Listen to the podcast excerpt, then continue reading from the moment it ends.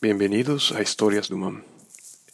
Mi nombre es Sergio Montero y en esta ocasión platicaremos acerca de una fiesta religiosa que ocurre en la ciudad de Umam, pero también es una fiesta religiosa en todo nuestro país de México. Se trata de la fiesta del 12 de diciembre.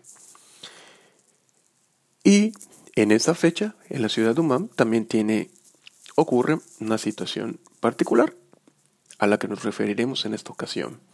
Se trata de los, del movimiento de antorchistas guadalupanos. El 12 de diciembre es la fecha marcada para los festejos de la Virgen de Guadalupe, Reina de México y Emperatriz de América. En la ciudad de Umam, esta fecha es una ocasión en la que la gente expresa su devoción a la morenita de Tepeyac, pero también para recibir una gran cantidad de peregrinos que encuentran en nuestro pueblo un espacio para descansar, comer y conocer la belleza de nuestro municipio. Desde los meses anteriores a diciembre, los antorchistas se preparan para esta fecha, tanto en lo físico como en lo económico y en lo espiritual. Niños, jóvenes, adultos, hombres, mujeres, familias enteras, lo hacen por fe, por tradición, por agradecimiento o por promesa. La fiesta a la Virgen de Guadalupe es un volcán que muestra una explosión de amor y fe de un pueblo, que al entrar en contacto con esa lava ve su fe fortalecida y solidificada. Desde días previos a esa gran fecha, se ve partir a numerosos grupos de antorchistas que inician un camino de fe, con la esperanza de retomar a su pueblo, retornar a su pueblo y dar gracias a la Virgen por haberles dado la fuerza necesaria para, por haberlo logrado. En Humán, esa es una escena que desde hace años se repite, reafirmando la fe de un pueblo que sostiene una antorcha de esperanza por un mejor mañana. De norte a sur, de este a oeste, durante esos días es muy común ver grupos de antorchistas a pie, en bicicleta, en camiones, camionetas o en triciclos. También suelen oírse al entrar a Humán, ya que por lo general lo hacen acompañados de sirenas o muchas veces cantos grupales, porras y alabanzas que se oyen por nuestras calles. Acompañados por vehículos que los protegen en la vialidad, la vialidad o por algún vehículo de la policía, que por estas fechas está muy al pendiente del movimiento de los peregrinos a fin de resguardar su integridad y proporcionar ayuda o cualquier servicio que requieran. Al llegar a Umam, se les puede ver en el parque principal, en el atrio de la iglesia o en los mercados.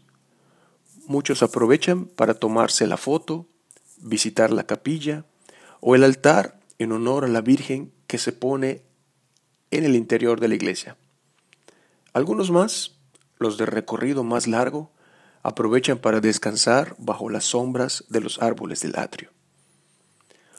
Otros acampan y pasan la noche junto a una fogata, o duermen y descansan bajo los arcos del edificio del Palacio Municipal.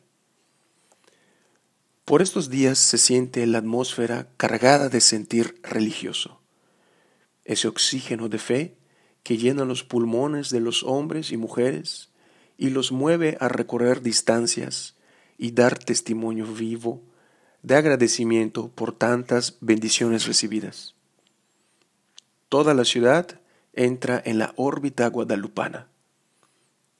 Esta fecha, el 12 de diciembre, no solo se distingue por los peregrinos y antorchistas, sino también por el movimiento que se puede apreciar en la ciudad.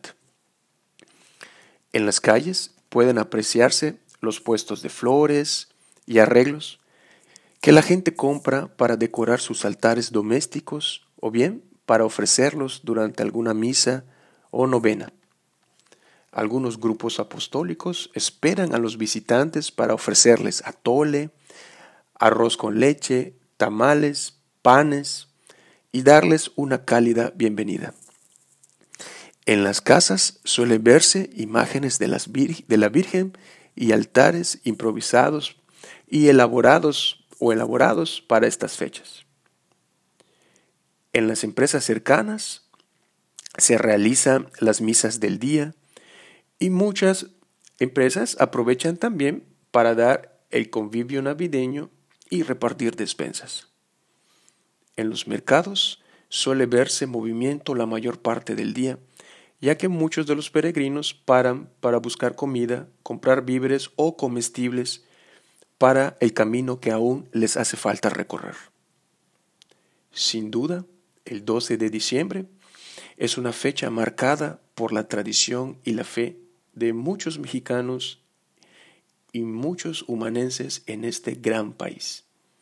Es una oportunidad de abrir los brazos a tantas personas que visitan la ciudad y dar la mejor cara.